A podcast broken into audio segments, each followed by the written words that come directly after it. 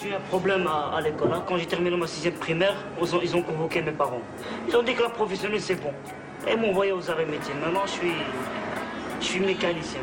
Et on sera, tous, on sera tous des mécaniciens si on continue. Je komt ergens in een ontwikkeld land. Niet Marokko, dat is ergens een beetje nog onderontwikkeld. Maar je komt in een ontwikkeld land. Daar hebben ze mensen nodig uh, die goed geschoold zijn. Daar hebben ze ingenieurs nodig, dokters. Je hebt daar van alles nodig.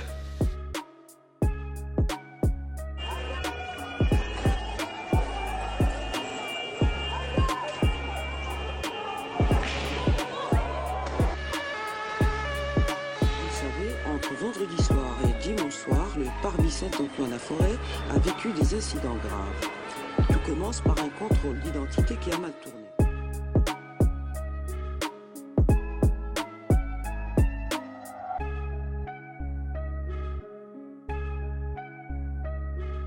J'aimerais t'entendre, Ali, euh, justement sur euh, le constat pour toi, déjà, premièrement en tant que jeune homme bruxellois, euh, issu de l'immigration, mais en plus de ça, aussi en tant que personne qui travaille avec les jeunes, en tant que travailleur social, toi qui entends beaucoup plus d'histoires que, la moyenne d'entre nous, est-ce que, les choses ont vraiment, réellement changé ou est-ce qu'il y a plus de nuances? Les discours d'il y a 30 ans, on est en 2021 et on peut s'y retrouver. Les contrôles faciès existent toujours.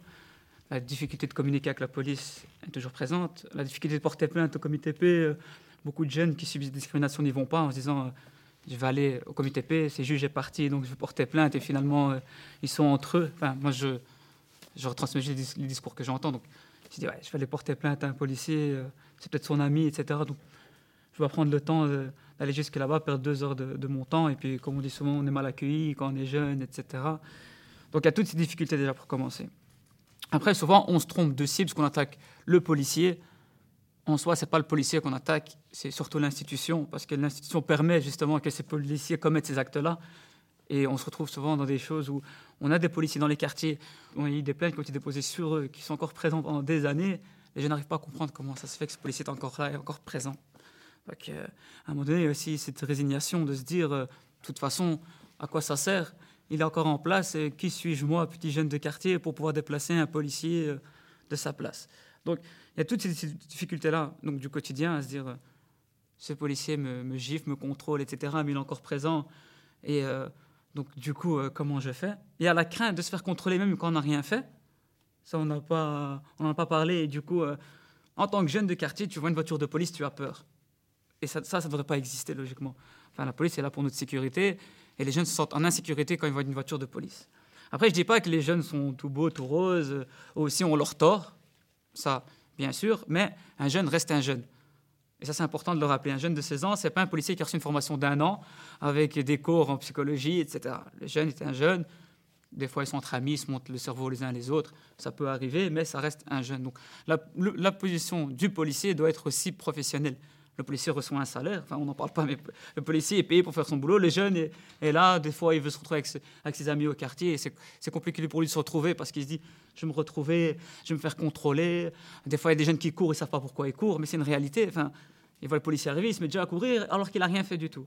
Donc nous, notre travail, c'est justement ce travail de, de prévention en se disant il y a moyen de faire des choses.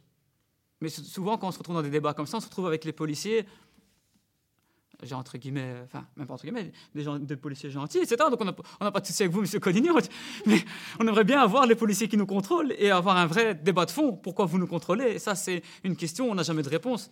Donc ça, on aimerait bien le savoir. Euh, ensuite, on a, on a mené des projets, je vais parler avec M. Colignon pendant la pause, on a mené des projets, jeunes police, on a fait les 20 km, etc. C'est chouette. C'est sur un temps de trois mois, mais ça ne change pas le quotidien du jeune. Après trois mois, on revient dans les travers, on se fait contrôler, et puis voilà, on est dans ce phénomène de, de l'œuf et la poule, tu as commencé, non j'ai commencé, non c'est toi, non c'est pas toi, et de nouveau on s'y perd. Donc actuellement, on a la chance d'être dans, dans, la technologie, donc on a la chance d'avoir des smartphones, donc il y a plus en plus de choses qui sont dénoncées, et ça c'est important, et ça je dis, aux jeunes de continuer à le faire, quand il se passe quelque chose, il faut continuer à filmer, continuer à montrer quand il y a des contrôles abusifs, etc. Moi quand j'étais plus jeune, moi j'ai 32 ans, donc je suis un peu plus vieux, on n'avait pas la chance d'avoir ça, donc des fois on se faisait embarquer pour rien, on finissait au commissariat, on ne comprenait pas le pourquoi du comment, puis on nous relâchait à 2h du matin, on devait rentrer à pied. Mais, en plus, on rentrait à la maison. Moi, je suis issu de la première vague d'immigration, donc mes parents respectaient beaucoup la police, donc on était toujours en tort, même si euh, on ne l'était pas. Donc c'était compliqué aussi d'exprimer son mal-être parce que les parents ne pouvaient pas l'entendre. parce qu'ils étaient dans la crainte des institutions, que ce soit l'école, la police, le politique, etc. Donc ça, ça change, ça évolue, parce que maintenant, voilà, comme disait tout à l'heure le monsieur, les jeunes aussi euh, ont de plus en plus étudié, euh, se, se, mobilisent quand il se passe des choses. On l'a vu pour, euh, pour, Adil, etc. Mais on se retrouve en 2021, on se retrouve encore avec des émeutes qui ont existé en 91, qui ont existé en 97. Moi, j'avais 10 ans en 97, donc du coup, je me souviens des émeutes de Saïd Charki. Et on se retrouve en 2021. Moi, je suis sorti en 2021, donc je suis sorti pendant les émeutes. Donc j'ai essayé de m'interposer entre les jeunes et des policiers. Le policier m'a dit recule, on est venu casser du bougnoul. Donc ça c'est la phrase du policier. Mais à un moment donné, je recule parce que j'ai peur aussi pour mon intégrité physique. À, un moment donné, voilà, ils sont venus pour se battre, qu'ils se battent. Mais je trouve ça dommage qu'on en arrive là, alors que à travers le dialogue, à travers la proximité, on parlait de police de proximité. Moi, quand j'étais petit, on avait un agent de quartier, tout le monde le connaissait, ça, ça a disparu. le policier venait chez nous à la maison, il connaissait tous les jeunes du quartier, on pouvait discuter avec lui, ça, ça n'existe plus.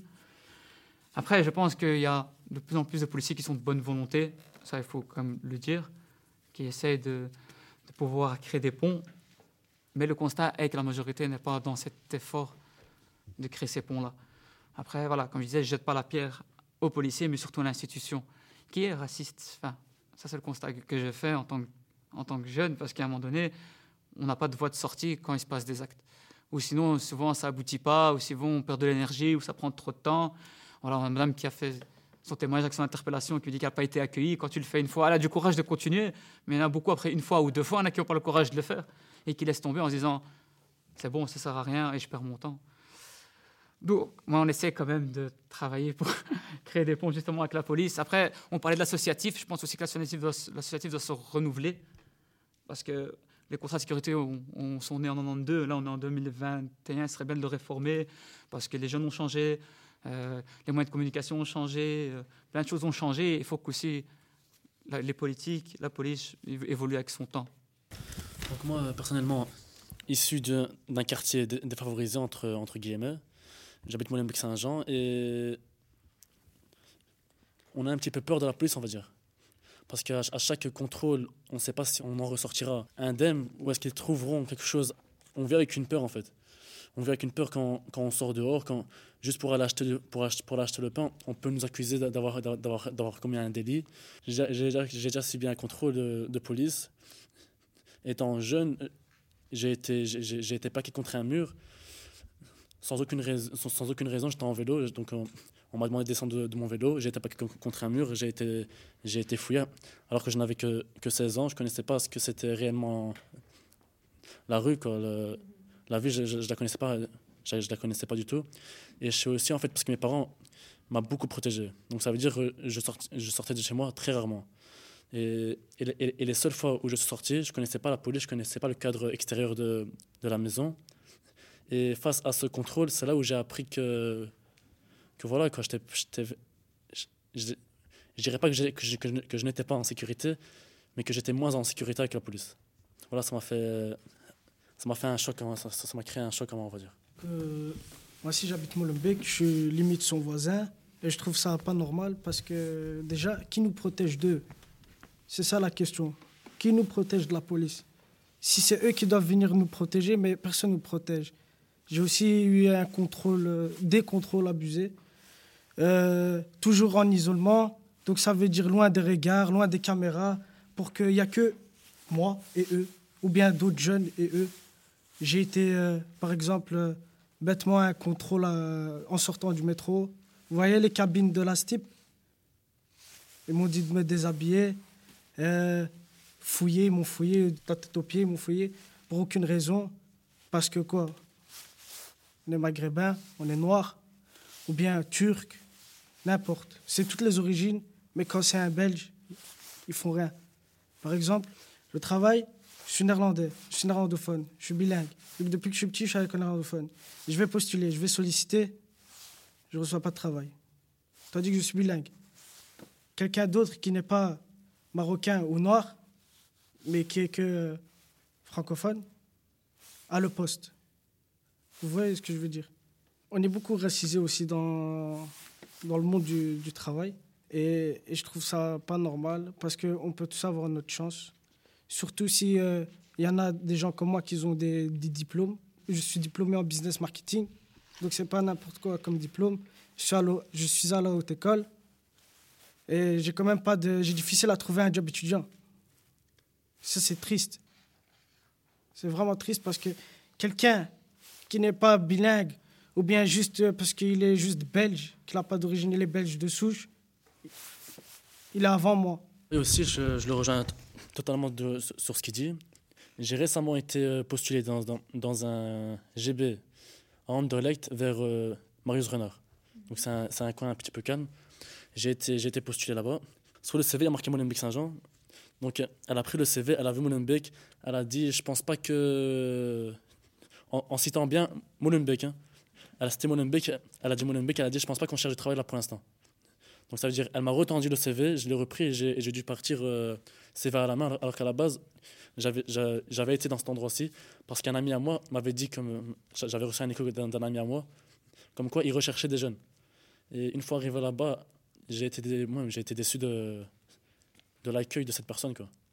Ce que vous dites euh, sur les inégalités que vous ressentez et que vous vivez au quotidien, ça renforce euh, tout ce que euh, les experts disent autour de la table. Ce serait très intéressant d'entendre là-dessus Myrti, qui est vice-président du Forum des jeunes, qui ont mené une étude à ce sujet et donc sur la question de proximité entre la jeunesse et la police à Bruxelles et qui pourra nous en dire plus.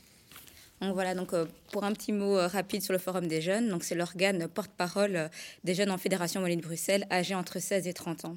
Donc nous avons mené une étude entre mars et mai 2020 sur le rapport entre la police et les jeunes parce que c'est une question dont les jeunes voulaient se saisir et en tout cas qui voulait être développée par le forum. Nous avons opté pour une optique qui ne se basait pas uniquement sur le ressenti. Je suis bien consciente, euh, avec tous les témoignages, toutes les interventions qu'on a déjà entendues, que le rapport est difficile, le rapport est houleux et conflictuel, mais nous, on ne voulait pas se placer dans cette optique, on voulait se placer dans une optique de euh, solution. C'est-à-dire, on a fait des constats et qu'est-ce qu'on peut apporter comme solution. Mais ce n'est pas nous, en tant que Forum des jeunes, ce sont les jeunes eux-mêmes qui ont apporté des solutions. 86% des jeunes ont proposé des solutions. Donc ça montre que les jeunes sont prêts aujourd'hui, en tout cas, à investir dans une relation de confiance avec la police. Donc, pour revenir à, cette étude, euh, donc on a été allé dans un esprit d'ouverture, d'innovation. On a aussi consulté des inspecteurs de police, dont l'inspecteur Couvert. Euh, la relation, en tout cas, euh, on voit effectivement que depuis très très très longtemps, elle est problématique. L'actualité récente euh, en témoigne. Et euh, nous avons euh, remarqué que dans la plupart des décisions, en tout cas politiques de gestion, ça a toujours été une vision bottom-up. Donc le politique décide et applique aux jeunes souvent des politiques de répression. Donc là, ici, on voulait vraiment aller dans un sens de participation et d'implication des jeunes. Donc on a pu relever dans l'étude qu'un jeune sur trois avait été contrôlé. Et donc ces jeunes vivaient très mal ce contrôle et que plus ils vieillissaient, plus il y avait de contrôle. Donc entre 16 ans et 30 ans, le nombre de contrôles augmente. Et leur relation, le ressenti devient de plus en plus négatif, il se cristallise. Plus les jeunes vieillissent, plus ils sont en rapport conflictuel avec la police. Euh, par rapport à cela, euh, les jeunes ont euh, eu l'idée de se dire est-ce qu'il ne serait pas possible de développer une, une police de proximité avec lesquels ils pourraient échanger en dehors même du fait des contrôles et du cadre de la police, mais par exemple à l'école, euh, dans leur espace public, pour enlever tout ce côté stéréotypé de la relation jeune-police, comment les jeunes voient la police, comment les jeunes, euh, enfin comment la police voit aussi les jeunes. À côté de cela, on a aussi euh, eu euh, beaucoup de réactions par rapport aux luttes euh, contre la violence policière. Donc, il est vraiment urgent de rétablir cette confiance et les jeunes ont beaucoup souvent expliqué que la force, en tout cas, devait être le dernier recours. Quand ils pensent à la police, ils ne devraient pas penser d'abord à la force au côté cow-boy de la police. Il devrait pouvoir penser euh, en premier lieu à un sentiment de sécurité. Il devrait pouvoir penser à la justice, pouvoir avoir un sentiment de confiance, de pouvoir se reposer sur les forces de l'ordre. J'ai oublié de préciser que cette étude a été menée sur 1408 jeunes euh, qui ont répondu durant cette période et qu'elle a été suivie d'avis et bien sûr, toute ma présence ici. Euh, un autre point qui a été soulevé dans cette étude a été la formation des policiers. Donc on avait, euh, on n'a pas une vue en fait sur la formation que, que suit un, policier. Donc je vous ai entendu, Monsieur Collignon, qu'on disait que c'était un an au minimum. Donc est-ce que dans cette formation, donc ce sera une question pour vous, est-ce que dans cette formation il a inclus euh, l'empathie, le contact jeune, euh, la non-discrimination Parce que si on arrive dans un quartier de manière un peu déjà avec une allure très très violente, effectivement la réaction en face sera tout aussi violentes. Donc l'idée est de comprendre un peu comment la police, euh, dans sa formation continuée, met en œuvre euh, tous ces principes, non seulement aussi de droits fondamentaux, mais aussi d'approche du jeune, de l'empathie par rapport euh, à une interpellation qui pourrait devenir plus tard musclée peut-être. on a également, dans cette étude, abordé le point des SAC, donc des sanctions administratives communales, qui sont des sanctions immédiatement appliquées sur le jeune et qui est un système qu'on remet en cause depuis 2015. Donc déjà, euh, les sacs pour nous, euh, en tout cas pour le Forum des jeunes, c'est un système qui ne fonctionne pas et qui devrait être arrêté. Mais bon, on continue notre plaidoyer pour, euh, pour en tout cas l'enlever, en tout cas faire que ça, disparaisse. D'ailleurs, dans les sacs Covid, les mineurs ont été enlevés puisque effectivement on se rendait compte que ça n'avait pas d'intérêt d'avoir des sacs Covid pour des mineurs. Mais alors si on enlève des sacs, les mineurs des sacs Covid, pourquoi garder encore ce système de sanctions administratives communales Ce qu'on constate en tout cas, là, un sentiment qu'on a reçu de tous les jeunes présents, c'est qu'ils trouvaient que cette situation était regrettable et voulaient s'inscrire dans, euh, dans un objectif de co-construction. Et donc l'appel a vraiment été transmis à tous les représentants politiques euh, euh, pour leur demander effectivement de, de, regarder au plus près ce dossier, de leur dire nous avons rendu un avis, nous avons quand même consulté pas mal de jeunes et nous venons avec des propositions. Ces propositions devraient être étudiées. Et alors nous avons transmis notre avis à la ministre de l'Intérieur, ministre Glatini, à différents euh, bourgmestres. Donc euh, tous les bourgmestres de la Fédération Wallonie-Bruxelles les ont reçus. On a aussi rencontré des députés. Donc il y a vraiment eu tout un travail de fond au niveau politique. On a, été auditionné au Parlement euh, bruxellois dans la commission spéciale citoyens et, police. Euh, ils ont essayé de prendre, en tout cas dans la mesure du possible, nos recommandations au niveau du plan régional de sécurité dans Bruxelles. Et on voit que ça porte quand même ses fruits puisque on rencontrera prochainement en mai le CRS, qui est le Conseil euh, de sécurité, constitué du ministre-président, euh, des bourgmestres, des chefs de corps de police et notamment aussi du parquet, pour effectivement de nouveau représenter notre avis. Il y a plusieurs projets qui sont en cours et on espère effectivement que cela sera entendu. Donc les jeunes comme vous pouvez le voir, se mobilisent, en tout cas, d'une autre façon peut-être, mais se mobilisent quand même. Oui, en fait, je voulais rebondir par rapport à ce qui a été dit par Ali, par euh, Siska, par rapport aux organes de contrôle. Et c'est vraiment un truc qui est venu souvent dans les discours. C'est à un moment donné de se dire, ben, écoutez, ben, si ça se passe mal, euh, les expériences différentes de chacun, ben, ça existe, hein, je, le dis, hein, il existe des organes de contrôle. Vous pouvez même porter plainte euh, au commissariat. Et vraiment, première réaction que j'ai, c'est donc, très peu le savent, premièrement. Deuxièmement, ceux qui savent, automatiquement, ils se disent bah, ça sert à rien donc avec le même discours que bah, euh, c'est un organe interne. Et du coup, on sent qu'on ne va pas être écouté, on sent que ça ne va pas mener quelque chose. Et troisièmement, pour ceux qui ont fait l'expérience, ah bah, ils ont été quand même confrontés à une certaine violence dans le sens où euh, ce qu'ils ont reçu, c'est un accusé de réception et aucune suite par rapport à toute la démarche qu'ils ont fait. Et du coup, c'est assez frustrant pour eux de se dire, ben, ben voilà, j'ai subi une certaine, ce qu'ils vont qualifier d'une injustice, mais euh, voilà, je ne peux pas trouver de solution par rapport à ça, je ne peux pas essayer d'avoir une issue favorable ou pas. Et puis, euh, il y a aussi beaucoup de propos par rapport euh, des jeunes qui disent, en fait, ils ont peur de certaines représailles. Ça veut dire que s'ils vont porter plainte au sein du commissariat, qu'on va, que la situation se retourne contre eux, on va leur dire qu'ils ont fait un outrage et rébellion. Et donc, moi, j'ai personnellement, ça c'est euh, dans le cadre de ma casquette euh, plutôt euh, de terrain avec travailleur social avec certaines jeunes dans des AFVL. Et du coup, j'ai dû accompagner ces jeunes. Et même moi, j'ai été confrontée à ça, où, à des moments où j'étais présente, où j'ai vu la scène. Allez, ça s'est retourné contre le jeune. Et récemment encore, il y a eu un, truc où je suis... J'avoue que je suis encore un peu en colère c'est que le jeune s'est fait contrôler. Ça s'est super mal passé, le contrôle. Mais le jeune a été correct, je trouve, parce que j'étais, dans, le quartier, donc je voyais ce qui se passait.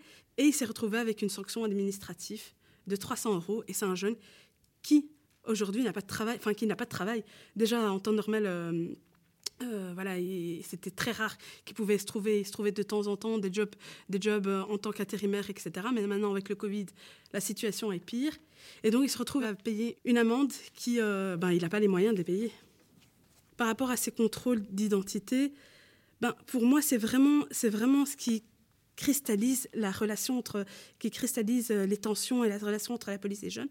Parce que généralement, si un des premiers contacts lors d'un contrôle se passe mal, bah, pour moi, c'est quasi, voilà, la suite se passera quasi toujours mal. Parce qu'il y aura cette, cette rancune qui va être là et cette, ce, mépris aussi. Et on a beaucoup parlé des peurs. Et moi, c'est impressionnant comment j'entends dans le discours des jeunes cette peur qui revient. Ouais, je préfère m'enfuir. Mais je dis, mais t'as rien fait.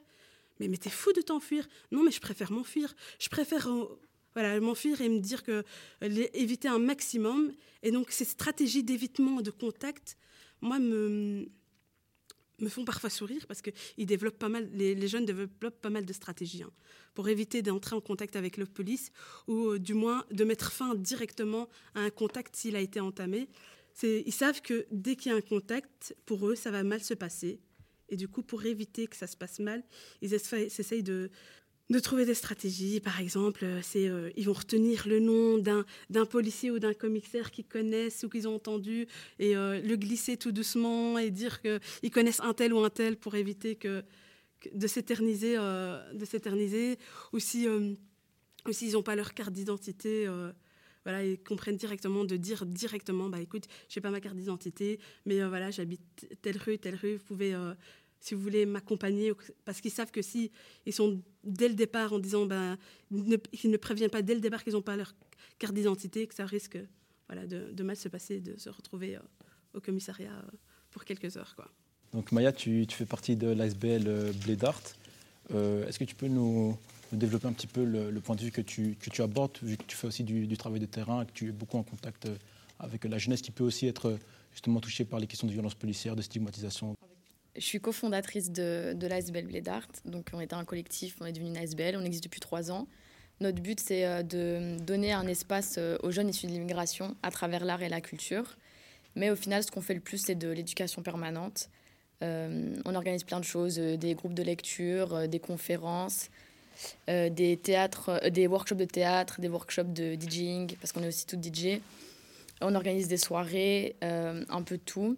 Et en fait, euh, la lutte contre les violences policières, elle s'est euh, mise tout naturellement dans notre collectif. On a commencé à, accompagner la famille de Morad. Donc pour ceux qui se souviennent ou ceux qui ne connaissent pas l'histoire, Morad est un jeune qui a maintenant 20 ans, il me semble.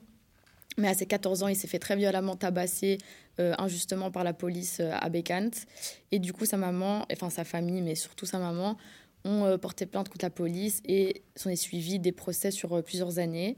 Donc euh, nous, on accompagnait la famille euh, lors des procès. C'était d'une violence inouïe. En fait, de base, euh, les procès étaient censés être contre les policiers. Il y avait un, mécanisme qui fait que finalement, ça devenait contre lui. En fait, on ressortait ses notes d'école. Enfin, c'était complètement illogique. Les caméras de surveillance du commissariat où il s'est fait frapper, ben, comme par hasard, vu qu'apparemment on passait à l'heure d'été, il y avait un problème technique qui fait que ces six minutes-là ont été effacées. Tout est passé normal. Enfin, c'est fou en fait. Euh, c'est surréaliste ce qu'on a vécu là. Puis on a, en 2018, on a fait notre premier événement euh, qui était un festival où euh, on a décidé de faire une conférence sur les violences policières à Bruxelles, où Latifa était là. Et c'est comme ça que j'ai rencontré cette femme incroyable. Et depuis, le collectif des Madres et Blédart, on travaille ensemble. Après, on a fait plusieurs conférences sur ce sujet-là et aussi sur l'impact en fait sur les jeunes, euh, sur leur santé mentale à cause des, violences policières. Mais au final, notre travail, c'est vraiment du terrain. Et on s'est rendu compte que ce sujet-là, il, ressort tout le temps, même quand c'est pas le but. Par exemple, euh, en plus de Blé moi je suis réalisatrice directrice de casting. Ça m'est arrivé plein de fois. Je suis en train de caster un jeune parce que je travaille avec des, acteurs non professionnels. Et en fait, euh, il me raconte une expérience de violence policière parce que c'est tellement en fait, c'est tellement ancré dans, euh, dans le quotidien de, beaucoup de Bruxellois que c'est des trucs qui vont venir euh, en fait naturellement. Donc, euh, par exemple, on fait des workshops de théâtre aussi. À chaque fois, avant le cours, je demande la dernière musique ou le dernier livre ou le dernier film qui les ont marqués. Et je leur dis, vous pouvez rajouter un événement si, si ça vous intéresse aussi. Les contrôles de police, ça remonte à chaque fois. Et en fait, c'est là qu'on s'est rendu compte de ce que je trouve la double violence, en plus de la violence structurelle qui existe euh, dans la police envers les jeunes, il y a une double violence qui est la banalisation des violences policières par les jeunes eux-mêmes. faut pas oublier que les violences policières, à mes yeux, ça commence par le tutoiement en fait. C'est du tutoiement jusqu'au meurtre et tout ce qu'il y a entre. Euh, donc euh, des crachats, des insultes, des bras cassés, les violences sexuelles qui sont, j'entends ça, mais tout le temps, des jeunes qui sont minus, qui sont fouillés à leur partie intime. C'est, euh, en fait, c'est quotidien. pour euh, des jeunes, mais pas que avec qui je travaille, que je côtoie euh, tout simplement. Je me dis, la société, elle a malheureusement bien réussi parce que c'est tellement injuste déjà qu'il y a quelque chose comme les violences policières qui sont tellement institutionnalisées qui existent, mais en plus que les jeunes eux-mêmes acceptent ça et, arrivent à dire des phrases Ouais, je me suis ramassé une gifle, mais c'est qu'une gifle, c'est pas grave. moi, les jeunes autour de moi, souvent ils me disent Mais pourquoi tu te bats contre ça? Ça sert à rien, on s'en fout, c'est pas grave et tout. Et au final, il y a des moments où ils vont accepter d'être vulnérables, où ils vont s'ouvrir. Et c'est en général euh, pas des endroits comme ici, en fait. C'est pas dans des contextes où on parle de violence policière. va vraiment d'être des contextes, comme je vous ai dit, euh, lors des castings, des workshops théâtre. Et euh, parce qu'en fait, ça a tellement de dégâts sur leur santé mentale qu'ils s'autorisent pas non plus à être faibles, alors que c'est pas du tout faible d'avouer de subir ce genre de, discrimination et d'injustice. C'est pour ça que je trouve que Imité Nasser, je le trouve super courageux de parler à cœur ouvert euh, ici, parce que c'est déjà un pas pour soi-même. Je voulais rebondir. Euh, donc euh, moi, au début, j'y croyais pas trop à toutes ces violences policières. Je sais qu'il y a de la délinquance. Ça, justement, tout au début de, de mon travail, c'était justement s'occuper de tout ce qui est réinsertion, prison, IPPJ, voir comment réinsérer les jeunes. Donc je parle des jeunes de Saint-Gilles. Et puis euh, un jour, euh, la veille euh, du ramadan, je me rappelle encore très bien, c'est en 2018, j'ai mon fils mineur qui vient en courant et qui dit que son frère aîné se fait gifler, par la commissaire à Saint-Gilles. Donc moi, mon réflexe en tant que parent, je dis à mon mari, vas-y voir, je te suis direct. Donc le temps de prendre ma là-bas et aller rejoindre mon mari. Au moment où j'arrive euh, la commissaire, euh, mais vraiment me manque de respect. Elle avait euh, de la haine. Dès qu'elle m'a vu, on, sentait de la haine, de la colère vis-à-vis de moi. Il y avait un manque de respect. Donc elle nous a humiliés devant mon fils, à moi et mon mari. Elle, elle nous a insultés, même en néerlandais, parce que j'ai compris quelques mots et tout. Et au moment même, j'étais quand même choquée. Parce que je me dis, la police, elle représente le respect. Elle est là pour montrer l'exemple aux jeunes. On est rentré, j'ai dit à mon fils, euh, franchement, qu'est-ce qui s'est passé et tout. Euh. il me dit, ben, tu vas pas me croire, euh, parce qu'on a toujours tendance à pas croire nos enfants. c'est en voyant sa réaction à elle que là, je me suis posé des questions. Ça m'a interpellée énormément. Et c'est vrai qu'on a toujours tendance que... Moi, je crois toujours la police. Quoi. Donc la police, pour moi, elle représente la sécurité. Elle présente notre société. Elle est basée sur ça, la justice. Et quand je vois mon fils qui me dit ouais tu vas pas me croire, il y a un fait qui s'est déroulé et tout de suite euh, elle est venue vers moi, euh, elle m'a tiré puis elle m'a giflé. Ça m'a énormément interpellée parce que moi j'ai jamais tapé mes enfants. Donc euh, j'ai toujours, je leur ai toujours appris à, être respectueux, à être tolérant. je suis beaucoup basée sur la solidarité. La première chose que je lui ai dit, on va quand même porter plainte. Donc c'était mon premier réflexe en tant que parent. Et quand, j'ai demandé à l'avocat, voilà, je voudrais porter plainte, il y a eu un fait pour mon fils et tout, euh, l'avocat m'a dit, euh, est-ce qu'il y a des témoins? Donc euh, je lui ai dit non, il n'y a pas de témoins. Est-ce que vous avez un PV Non, on n'a pas reçu de PV. Donc il m'a dit qu'il savait rien faire. Donc mon deuxième réflexe, c'est de dire, bon, pas grave, on va aller voir un médecin et je vais lui montrer les gifles que tu es encore tout rouge. Hein. Et là, ça m'a énormément interpellée. C'est la phrase qui m'a dit, tu sais, maman, c'est pas grave. Euh, c'est que des gifles, il y a pire. Ça m'a donné des insomnies quand il m'a dit pire parce que je ne comprenais pas comment tu pouvais avoir pire de la police. quoi. Donc, euh, grâce à ce rapport, j'ai pu faire ma toute première interpellation. Donc, euh, j'ai voulu montrer à la commune de Saint-Gilles, aux politiciens, qu'il y avait un grave problème qui se déroulait à Saint-Gilles. Et le premier réflexe du bourgmestre, c'était le déni total. Donc, pour lui, euh, pas de témoignage, pas d'abus, donc il avait confiance en sa police. Euh, ce qui m'a beaucoup, euh, beaucoup fait souffrir dans cette première interpellation, et je crois que c'est ça qui m'a rendue plus forte, c'est que j'ai été tout de suite stigmatisée. On avait fait la première interpellation en parallèle avec le service de la jeunesse, donc les travailleurs des jeunes dans le quartier à Saint-Gilles, des citoyens, et on était tout de suite stigmatisés en tant que, que maire de délinquants. Donc, ce que je veux expliquer, c'est que la délinquance, c'est vrai, elle existe. Mais aux yeux de la société, on est tout de suite stigmatisé de mères de délinquants, de mères qui n'éduquent pas les délinquants. On ne fonctionne pas dans la prévention, on fonctionne dans la répression. Donc, installation, par exemple, au square où il y a les logements sociaux, plus de 15 caméras, que je trouve ça énorme parce que la plupart des jeunes ont grandi là, euh, ont passé toute leur enfance là à Saint-Gilles. Et puis dès qu'il y a, un problème euh, de sécurité, eh ben, c'est notre communauté qui subit les conséquences dans leur quartier, dans leur espace public. On n'a plus notre place et je ne me sens pas, quand je vois comment la société, euh, surtout aux yeux des politiques, franchement, je ne me sens pas belge. parce qu'on voit vraiment une discrimination, un racisme institutionnel politique. Et voilà.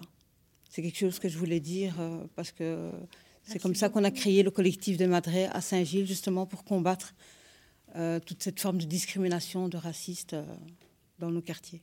Pourquoi, sur la mort de Adil et Mehdi Ibrahima, etc., ça n'a jamais été prononcé?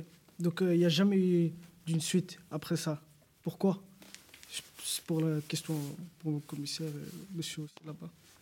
Tout simplement parce qu'il y a une lenteur euh, dans, dans, le système judiciaire et ça, prend son, ça suit son cours. Euh, je veux dire, ce sont des dossiers qui ne sont pas clôturés, aucun des deux. Donc, euh, voilà, c'est, ben, on a abordé la procédure disciplinaire et la, procédure judiciaire là tantôt. si quelque chose arrive aujourd'hui, on saura finalement euh, peut-être dans quelques années, voire dix ans parfois, euh, quelle était la réalité euh, judiciaire. Donc voilà, c'est la vitesse du système. Ce qui ne veut pas dire, et, ça c'est quelque chose qui manque dans la situation actuelle, c'est pas parce qu'il n'y a pas de, de, condamnation ou pas d'issue judiciaire qu'il ne peut pas y avoir de communication entre-temps hein, sur comment on fait les enquêtes, la, la procédure qu'on suit. Parce que je crois que ça, c'est une partie importante qui manque parfois dans, dans les débats, pour expliquer ce qui est fait pendant ces enquêtes, quel genre de preuves sont récoltées, comment elles sont analysées, etc. Ok, mais c'est bizarre que ça prend trop de temps pour des meurtres. C'est ça que je, vous je suis en train de vous expliquer. Ça prend son temps, oui, effectivement, pour des décès, tout à fait. on parle de meurtre. Vous voyez ce que je veux dire? Et ça prend trop de temps pour ça. Si c'est des bêtes affaires, là, ça va vite. Ça, ça va très vite. Mais pour des meurtres, vous prenez, comme vous m'avez dit, vous prenez 10 ans pour des meurtres c'est pas pas logique. Et c'est ça le problème dans la police belge. Même même euh, en France, hein, on peut dire la même chose. C'est la même chose là-bas. Et je trouve ça pas normal. Pour moi, c'est pas normal. Non, c'est problématique et c'est problématique pour nous aussi, cette durée, ça c'est clair. Euh, euh, si je dis, euh, si je dresse cet horizon de, X années, c'est parce qu'il y a euh, jugement, puis appel, etc. donc voilà. finalement, pour savoir où, sera la, vérité juridique encore, et c'est pas nécessairement ce qui s'est passé sur le terrain, hein. c'est une photo juridique qui est faite, ben, ça va prendre beaucoup de temps et ça explique aussi parfois la lenteur des, procédures disciplinaires parce que voilà, tant que, enfin parfois les deux euh, sont dans le chemin les uns des autres. Tant qu'il n'y a pas de décision, on ne peut pas, euh, et c'est logique, c'est le droit à la défense, on ne peut pas dire que quelqu'un fait quelque chose qui, si la justice est toujours en cours. Ce n'exclut pas de faire certaines choses, mais voilà, euh, il y, a, y, a, une procédure qui est lourde et qui prend son temps. Pourquoi est-ce que ça prend 10 ans? Il y a d'une part la lenteur administrative, on peut reprocher donc euh, euh, cette lenteur-là.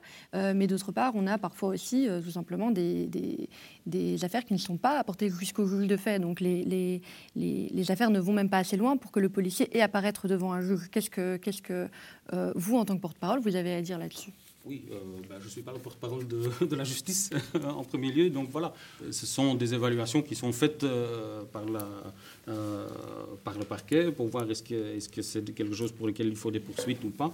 Euh, plein de choses que j'ai entendues m'inquiètent énormément. Euh, si on signale pas des choses, et je comprends les obstacles, hein, pour c'est pas un reproche, mais il y a au-delà de ça le, le, structurel, un plan structurel. Si, des choses sont récurrentes. Et, ça, euh, les services de contrôle interne font. Hein, quand ils détectent des risques euh, et ils détectent des choses qui, reviennent, ben, ils, viennent avec des propositions de, euh, procédures en interne pour éviter ce genre de risques. Donc il y, a ce travail qui se fait aussi, mais qui ne peut pas être lancé s'il n'y a, rien qui rentre. Et, de nouveau, c'est vraiment pas un reproche, c'est une inquiétude parce que moi, je suis toujours extrêmement inquiété par ce qu'on appelle le chiffre noir c'est euh, tout ce qui ne vient pas chez nous, hein, euh, euh, tout ce qui n'est pas signalé, parce que les jeunes, les personnes en fait, euh, sont en droit d'attendre une offre de service de la police parce qu'ils sont victimes d'autres choses. Il y a des choses qui se passent à l'école, dans leur vie privée, etc. Ils doivent pouvoir venir chez nous euh, signaler des choses euh, desquelles elles sont victimes. Et donc, ça, comme, comme policier, ça m'inquiète énormément. Ce processus ne va pas donner toute réponse aux, besoins qui sont formulés aussi. Je crois que comment on le fait, comment on communique pendant, comment on, essaye de trouver cette justice procédurale, je crois que ça, c'est des éléments importants. Je voudrais euh, réagir sur, plusieurs points qui ont été dits. La première chose, c'est que bon, la question du chiffronneur est importante. S'il n'y a pas de, reporting, en fait, il n'y a pas d'enregistrement. Donc, dès qu'il y a un traitement que l'on considère comme étant discriminatoire dans un contrôle policier, il faut le rapporter. Alors, si on a peur d'aller à la police, il faut aller au moins chez UNIA. Alors après, on peut dire, est-ce qu'ils vont faire quelque chose ou pas au, plus, la statistique sera grande, au plus, quelque part, on va considérer que le problème est important. Donc UNIA, qui est l'organisation qui euh, euh, enregistre tous les actes de discrimination, peu importe que ce soit l'emploi ou la question du traitement différencié au niveau de la police, peut aussi l'enregistrer. Donc je pense que le reporting, c'est vraiment quelque chose qui est, qui est central. Néanmoins, je voudrais réagir à, un élément que vous avez dit, en reprenant ce que Nasser disait tout à l'heure sur est-ce que c'est normal que dans la mort d'Adil, ça met autant de temps, etc. Alors, la réponse est formelle, c'est de dire oui, mais les procédures du temps de justice euh, sont ceux qui sont et c'est compliqué. Mais en même temps, c'est aussi considérer que ça alimente complètement le fait qu'on traite de manière tout à fait différenciée la situation que vivent certains jeunes et ce que vivent certains policiers dans une des affaires multiples de forêt post-émeute 91, il y a des gens qui euh, sont condamnés pour rébellion parce qu'ils prennent la défense de certains de leurs compagnons, qui finissent en procédure accélérée, et il y a au moins un cas qu'on connaît très bien sur forêt, je ne le nommerai pas pour euh, protection de la vie privée, mais 18 mois de prison ferme, et il en a fait 9. Bon. Donc, à ce moment-là, on se dit, là, c'est quoi? La police est protégée. Et c'est difficile de ne pas considérer que ces sortes d'expériences-là alimentent cette idée-là. Donc est-ce qu'il n'y a pas non plus au sein de la police à se demander que ce qui relève de la violence policière doit être traité de manière accélérée C'est-à-dire que là aussi, en considérant que dans la priorité des actions internes de la police, c'est un dossier qui mérite d'être traité plus rapidement que les autres. Parce que sinon, ça augmente le divorce entre la population, et singulièrement celle qui est la plus contrôlée, puisque quand même, j'ai juste repris les statistiques des contrôles durant le Covid, des PV qui ont été donnés sur l'ensemble des 19 communes, c'est pas à Stockel qu'elles sont faites les contrôles, on est d'accord C'est pas à Stockel, c'est ailleurs que c'est fait. Donc là, il y a quand même une organisation du travail policier qui conduit à toujours accroître ce sentiment de ne pas être protégé par la police. Et, cet élément qui a été dit ici me semble important. Donc est-ce qu'il n'y a pas non plus une urgence à l'intérieur de l'appareil policier de dire, sur ce dossier-là, il n'y a pas que la formation, il y a aussi la répression? Merci beaucoup. Un tout grand merci à vous.